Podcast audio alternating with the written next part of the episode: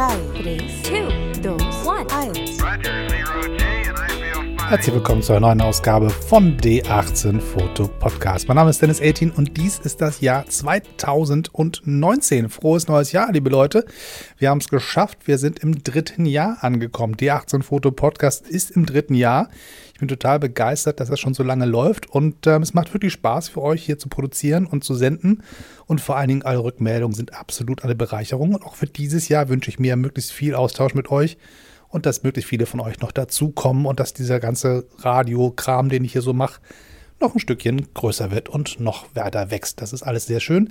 Am Ende des Jahres waren es über 25.000 Downloads, die zusammengekommen sind. Es ist wirklich irre. Also ich habe mir ganz still und heimlich in mein Notizbuch geschrieben am Anfang des Jahres, na, wenn du Ende des Jahres 20.000 zusammen hast, das ist schon richtig cool und habe niemals damit gerechnet, dass das irgendwie zusammenkommt.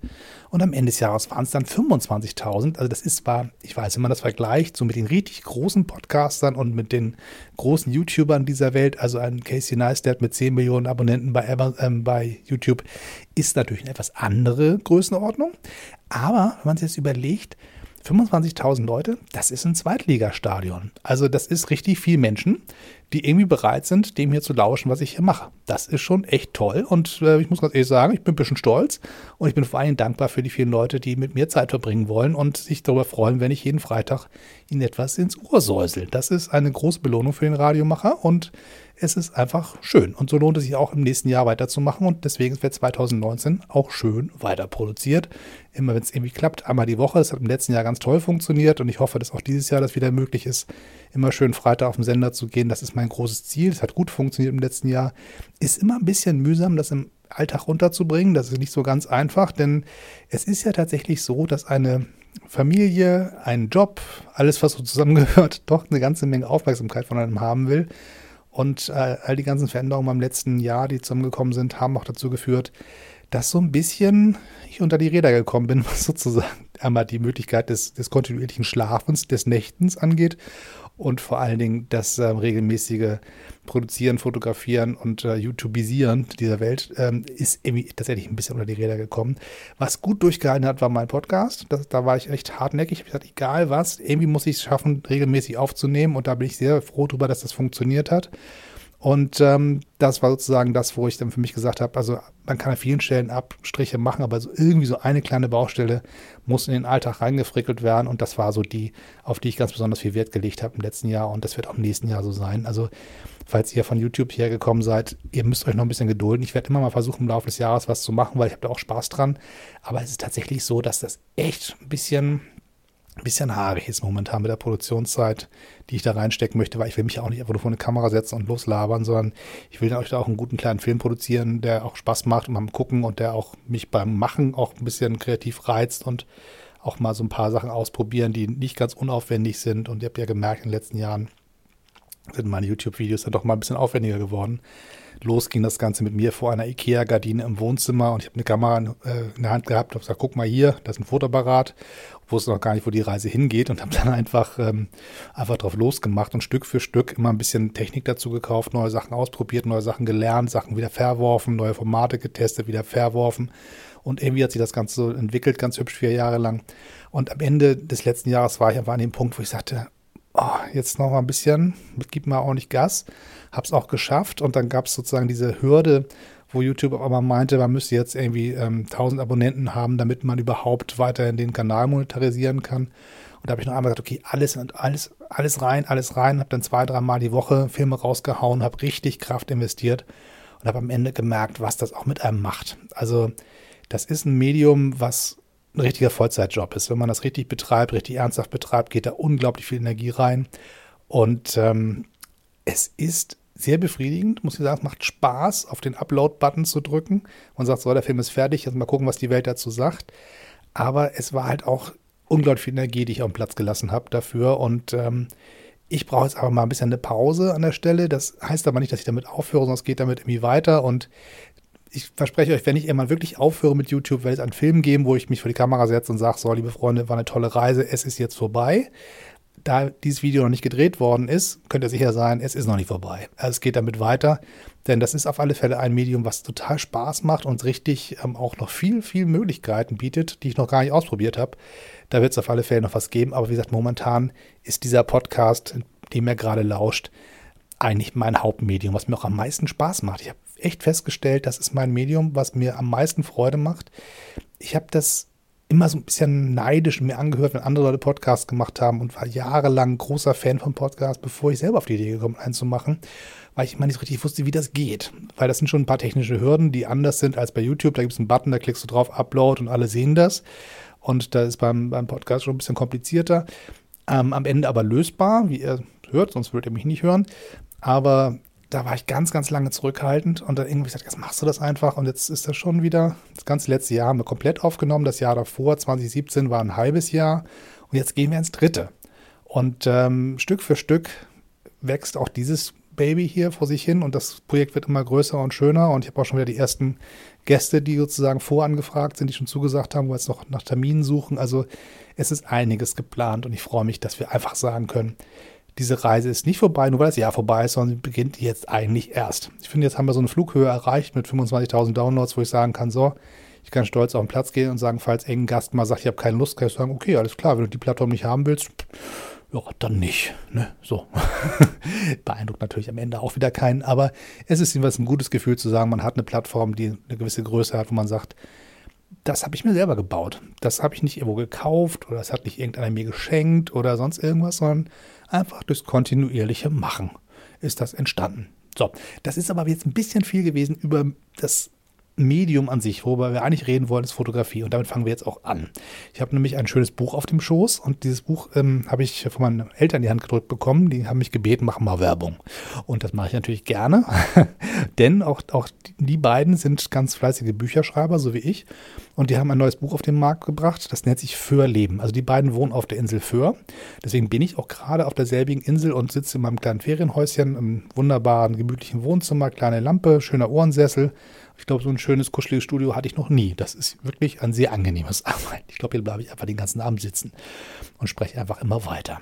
So, jedenfalls, ähm, dieses Buch haben sie mir gegeben und das Buch heißt Für Leben, denn es ist eine Sammlung von Kinder- und Jugendgeschichten auf der Insel Föhr. Meine Eltern sind rumgelaufen und haben einen ganzen Haufen Leute interviewt, die hier so wohnen und haben sich Geschichten erzählen lassen. So ein bisschen, wie war es hier früher, wie, waren, wie haben die jetzt Alten früher ihre Kindheit erlebt, als sie auf dieser Nordseeinsel gelebt haben. Und ähm, die Geschichten sind unheimlich spannend aber der Grund, warum ich jetzt hier mit euch drüber rede, sind die Fotos, die da mit drin sind. Das ist super spannend, denn es ist tatsächlich so, wenn man sich heutzutage so umguckt, also so als Familienmensch guckt man auf sein Telefon, findet ständig Fotos von seinen Kindern, seiner, seinem Ehepartner, den Eltern, den Großeltern, den Tanten, den Onkel. Und ständig hat man so Fotos aus dem Alltag. Und ständig hat man irgendwelche Kinder, Geburtstagsfotos, Weihnachtsfotos und was das eh nicht alles. Unsere Welt ist aber komplett dokumentiert. Und wenn man kein Fotograf ist, macht das nichts, weil ein Telefon hat jeder und Knipsen tut auch irgendwie jeder. Also es gibt eigentlich fast eine lückenlose Dokumentation von unserem Leben ähm, als Fotos. Und diese Kinderfotos, die meine Eltern gesucht haben für dieses Buch zu kriegen, war gar nicht so einfach. Denn zu der Zeit war es tatsächlich so, dass Fotos machen etwas ganz, ganz Besonderes war. Es war teuer, es war aufwendig, nicht jeder hatte eine Kamera. Nun ist man auf einer Nordseeinsel auch nicht in der Lage, mal eben zu sagen, ich gehe mal eben schnell äh, in mein nächstes Fotolabor und suche mir den besten Film aus und kaufe mit zwei, drei Kameras, probiere das mal aus, sondern es war halt schon ein Ding. Das war eine größere Produktion, man musste irgendwo hinfahren, am besten aus Festland und Kameras und Filme kaufen und man musste die, die Bilder auch irgendwo entwickeln lassen. Das war auch nicht so einfach. Und ähm, die Leute hatten natürlich auch nicht so wahnsinnig viel Geld. Kleine Bauern auf einer Insel in der Nordsee. Das war jetzt nicht die oberste Priorität, eine Kamera zu kaufen und Filmmaterial. So, das heißt, es war was Besonderes. Man ging irgendwo hin, man ging zum Inselfotografen, man stellte Fotos quasi für die Weihnachtsgeschenke oder für das Jahresfoto der Familie. Man stellte sich ordentlich auf, zog die besten Klamotten an. Also, was man so machte. Und Alltagsfotos aus der Kindheit zu kriegen, war unglaublich schwer. Und meine Eltern haben sich wirklich einen Wolf gesucht und haben auch welche aufgetrieben und die sind wirklich klasse. Und es ist echt was Besonderes dabei rausgekommen. Also das, das ähm, Titelbild Bild ist quasi, das sind ähm, zwei kleine Kinder, die auf einem auf dem Rücken eines, eines Holzwagens, eines Pferdewagens sitzen und hinten rausgucken. Ein richtig schöner Schnappschuss. Und dann gibt es ganz viele Fotos von Leuten, die sich artig aufstellen, weil so ein Foto ist ja auch nicht einfach, wenn man überlegt, langsame Belichtungszeiten bei den Kameras, sehr ähm, lichtunempf also lichtunempfindliche Filme. Das heißt, es hieß, halten mal still, wir machen ein Foto. Und so sehen die auch häufig aus, die Leute. Die sitzen relativ regungslos irgendwo rum und äh, was natürlich mit Kindern nicht so ganz einfach ist. Also viele dieser Fotos sind wirklich hingestellt, also irgendwo vor einen netten Hintergrund gestellt und dann lächeln und möglichst nicht bewegen. Das ist schon anders als heute. Überlegt, heute wird versucht, möglichst zack einfach drauf zu halten und irgendwie wird schon es funktionieren, weil die Kameras dann doch relativ schnelle Belichtungszeiten haben, die Filme sehr ähm, empfindlich sind oder beziehungsweise die Digitalkameras in den Handys, die können eigentlich ziemlich alles einfangen. Wenn ich hier so durchblätter, sehe ich ganz viele Leute, die in, in Türeingängen stehen, die mit der Lieblingspuppe im besten Kleid vor einer Gardine, vor einem Stuhl stehen, die auf, vor einer Haustür stehen, mit Roller, mit ohne Roller, ganz viele Porträtfotos relativ wenig Alltagsknipsen, immer so Momenten, wo Leute besonders schön angezogen sind, in besonderen Momenten, wo es irgendwie heißt, ein kleines Straßenfest findet statt und man hat sich rausgeputzt oder die Feuerwehr macht irgendwie so eine Probelöschung und man feiert dann halt und alle stehen artig da mit der besten Uniform. Es ist wirklich eine ganz andere Art von Familienfotos als die, die ich zum Beispiel auf meinem Telefon habe. Da sind ganz andere Arten von Bilder gesammelt, ähm, die einfach so eher nebenbei, ne? so, so Mischung aus Schnappschuss und Spaßfotos und mal eben rangeschlichen, mal eben schnell ein Foto geknipst.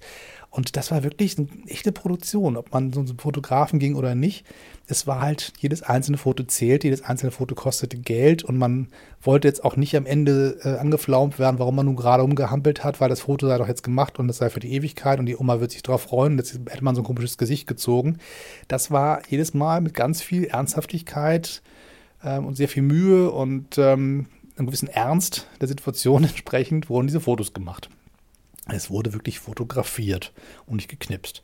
Und ähm, dieses Buch äh, für Leben, wie gesagt, heißt es Kinder- und Jugendjahre auf Hör. Äh, kann man nicht bei Amazon kaufen. Das äh, wird hier auf der Insel exklusiv verkauft von dem Buchladen Bubu und allen anderen.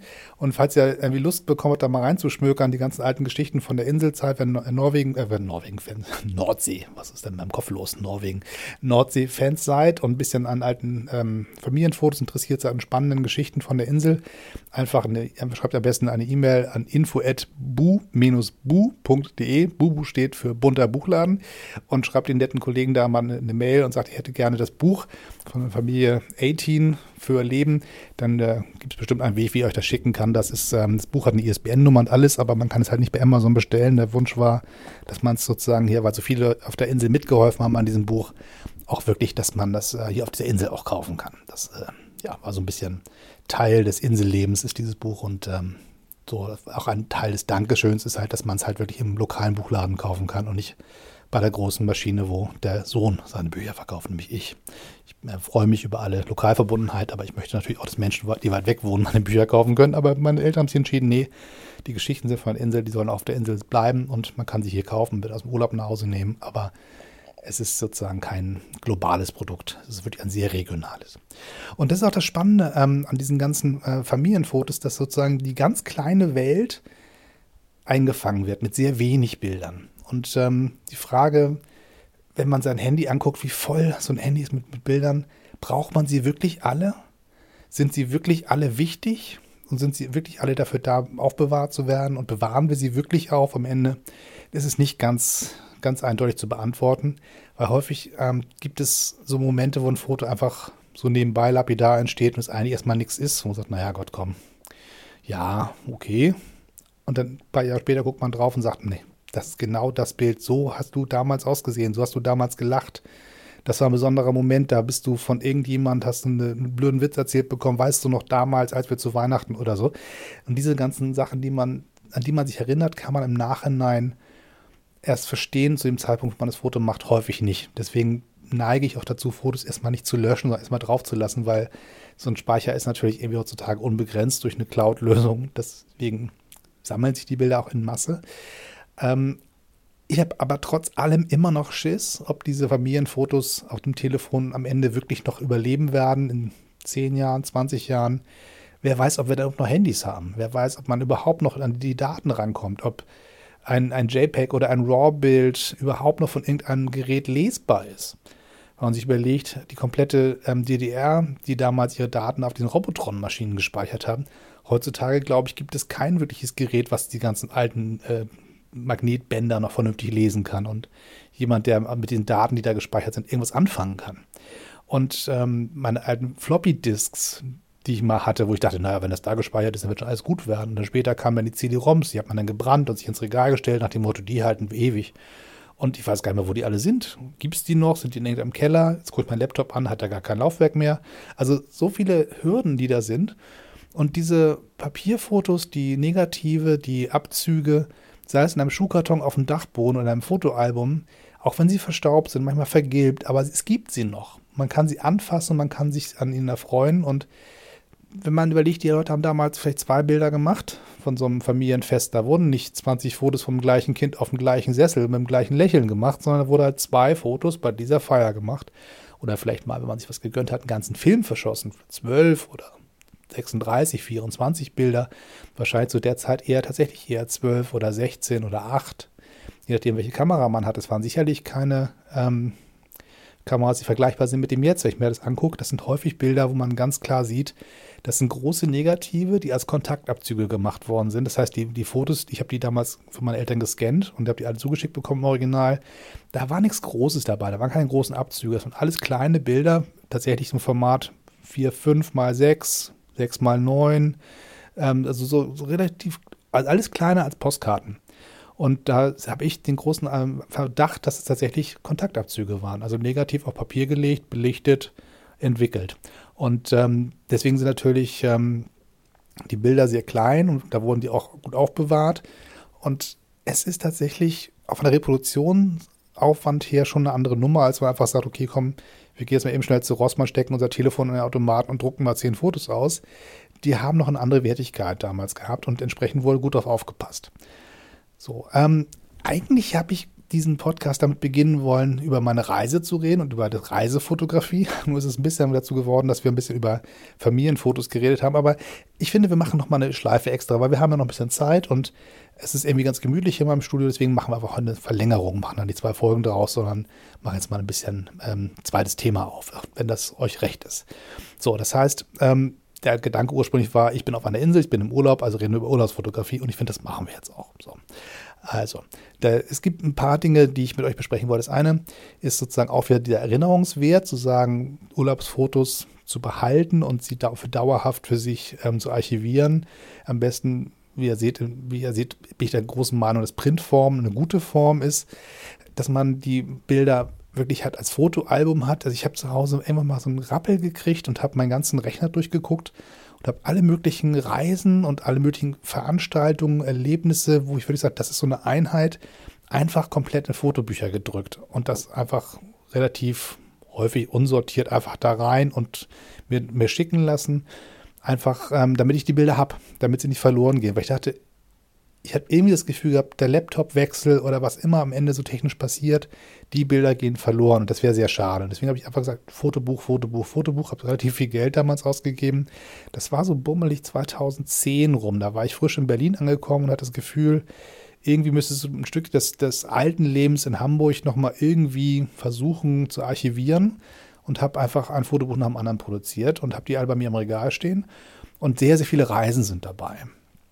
Und ähm, meine beiden Lieblingsreisen, zwei große Amerika-Reisen, nach, zwei Jahre nacheinander, habe ich in ein Buch gepackt. Das ähm, ist äh, 2014 gewesen, war, war die erste Reise und dann die zweite, was Jahr danach quasi. Und das ist ein riesengroßer, fetter Schinken, ledergebunden und teuer. So, also A3 quer. Das heißt also richtig Platz für die Bilder, richtig schön groß. Total klasse. Aber ich habe auch ganz viele Kleinigkeiten so gesammelt. Also eine Norwegen-Wanderung, wo ich eine kleine schrottelige Kamera dabei hatte, die irgendwie reinpasste in den Rucksack, die keine dollen Bilder gemacht hat, die einfach nur dabei war. Ähm, da habe ich ein ganz kleines Buch von gemacht. Also so, eine, sieht ein bisschen aus wie so ein CD-Heftchen, also ganz kleines Format, so 12 mal 12, quadratisch, Hochglanz, Softcover, einfach nur getackert, also nichts Besonderes. Aber es ist ein ganz kostbares Stück. Weil ich das jetzt durchblätter, sehe ich quasi diese Reise nochmal und ich erinnere mich auch an die kleine Kamera, die ich dabei hatte. So eine kleine Digitalknipse, die wirklich sehr popelig war, aber relativ stabil, extrem klein, gut wenn man so, wenn man wandert, dann guckt man wirklich jedes Gramm an und überlegt sich, nimmst du das mit, nimmst du das mit, nimmst du das mit? Nee, wird alles wieder ausgepackt und nimmt man nur die Hälfte mit und so. Man muss ja alles über den Berg schleppen. Und diese Kamera war halt ganz klein immer dabei und so dermaßen robust, dass sie einfach auch echt überlebt hat. Die wurde ganz schön äh, fies behandelt. Die wurde einfach in die Jackentasche gestopft. Die wurde dann irgendwie an so, so eine Gürteltasche ge gequetscht. Dann hat es geregnet. Dann wurde die ein bisschen nass. Dann wurde sie irgendwie mal notdürftig abgetrocknet mit, mit dem äh, Handschuh. Also die hat alles tapfer mitgemacht und hat wirklich ähm, qualitativ nicht die besten Bilder gemacht, aber sehr wertvolle Bilder, weil sie diese Reise dokumentiert hat. Und sie hatte eine Videofunktion, das war auch toll. Das war so eine kleine Panasonic-Taschenkamera, also wirklich so ein, Pocket-Ding. Ich weiß gar nicht, 5, 6 Megapixel, mehr wäre das nicht gewesen sein. Aber sie hat die Möglichkeit gehabt, ein, klein, ein kleines Video zu drehen. Das Video habe ich sogar noch. Ähm, das habe ich inzwischen bei Amazon, äh, bei Amazon, ich, heute bin ich ein bisschen tüdelig in der Birne, also bei YouTube ähm, hochgeladen und auf privat geschaltet, weil das irgendwie nichts ist für alle anderen, sondern nur für mich. Aber da ist es halt archiviert an der Stelle, wo ich es wiederfinde, dieses Video. Und in dem Heftchen selber habe ich die CD reingeklebt und ein Papiertäschchen und die CD hinten rein und gucke mir die wieder an und denke, hm, gut, dass ich es gedruckt habe, weil die CD selber hilft mir jetzt erstmal gar nicht, weil wie gesagt, mein Rechner kann die nicht mehr abspielen. Aber dieses Buch dokumentiert halt diese schöne kleine Norwegen-Reise. Und da habe ich ein mittelgroßes Buch für Island und ein noch ein größeres Buch für irgendwas anderes und dann wieder ein kleineres Buch für Amerika. Und von einer New York-Reise habe ich mir eine ähm, Art Magazin hergestellt.